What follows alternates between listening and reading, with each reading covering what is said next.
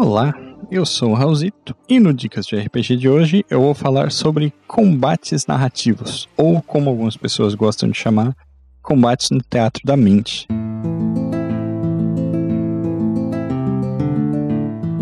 O Dicas de RPG é um oferecimento da Bardos Shop, bardosshop.com.br. Acesse e atualize já o seu guarda-roupa.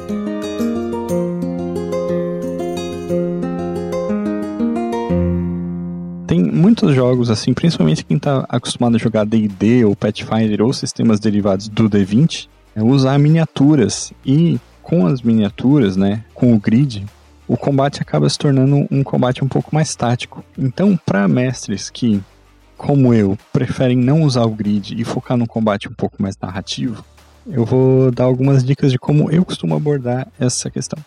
A primeira dica é manter os personagens no escuro.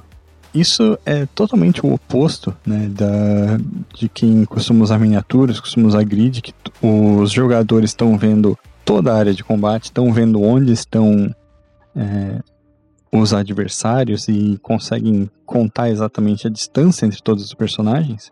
Quando tá mestrando narrativamente, tu pode se aproveitar do fato dos personagens, é, dos jogadores não conseguirem fazer isso. Então, por exemplo, se um mago vai tentar jogar uma bola de fogo e ele pergunta: Ah, é, se eu jogar a bola de fogo no, no Goblin que tá com a espada, eu vou acertar o meu companheiro que tá ali do, do outro lado? O mestre responder: Tu não sabe? Para uma pergunta dessa é uma resposta é, válida, principalmente se é um mago iniciante, porque é, não é uma coisa tão simples assim do cara calcular numa olhada só. E às vezes, tipo, é legal até é, se o jogador quiser realmente se engajar nessa ação, fazer uma rolagem de um D6 ou de um D20 e estabelecer um resultado para que a magia pegue ou não, né? Dizer, ah, se tu rolar um, aí a magia vai acertar o cara. Aí o jogador escolhe se ele vai querer lidar com essa possibilidade ou não. Esse tipo de coisa é legal, né? E já encaixando na próxima dica, tu usar essa falta de ter uma noção do todo do combate para enriquecer outros sentidos nas tuas descrições, né? Porque o combate usando o grid, ele é muito visual.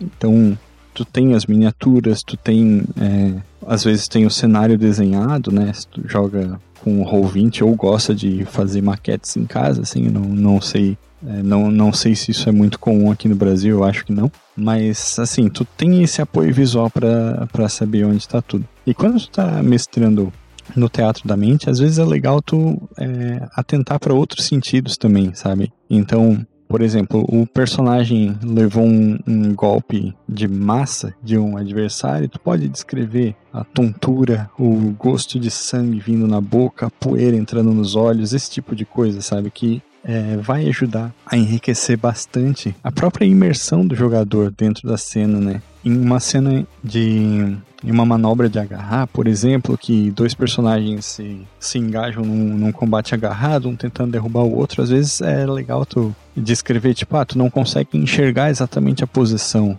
em que o adversário tá, mas tu sente o peso dele, tu, tu sente a maneira como ele se equilibra, sente o, o, metal dele encostando em ti, o metal da armadura dele encostando em ti, esse tipo de coisa. Esse tipo de detalhe, por si só, às vezes é mais importante até do que o apoio visual das miniaturas, sabe? E mesmo que exista o apoio visual das miniaturas, às vezes escrever esse tipo de coisa ajuda a tornar o combate mais, mais real e mais vívido também. Mas a gente acaba esquecendo disso justamente por contar com as miniaturas todas colocadas ali, né? E a terceira e última dica, que também funciona para quem gosta de usar grid, eu acho que ela serve tanto para um quanto para o outro, é seja rápido. Combates longos costumam ser um pouco chatos, um pouco enfadonhos. Principalmente quem joga D&D assim, quem joga D&D em níveis mais altos, às vezes combate toma uma sessão inteira, sabe?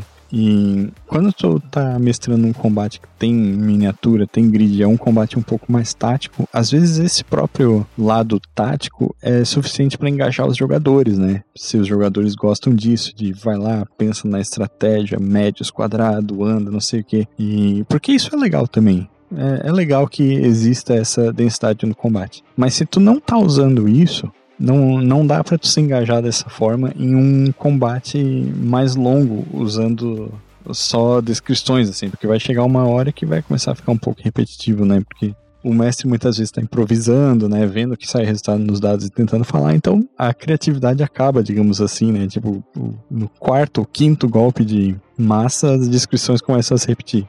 Então, eu costumo botar como um limite pessoal quando eu estou mestrando quatro rodadas. Depois da quarta rodada de combate, alguma coisa tem que acontecer para que o combate continue fazendo sentido, sabe? Se os jogadores estão ganhando depois da quarta rodada, faz sentido que os, os monstros fujam, por exemplo.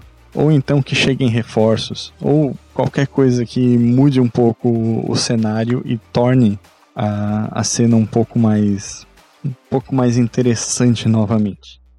Então é isso, eu espero que de alguma forma essas dicas tenham ajudado e agora eu passo dado para o próximo mestre.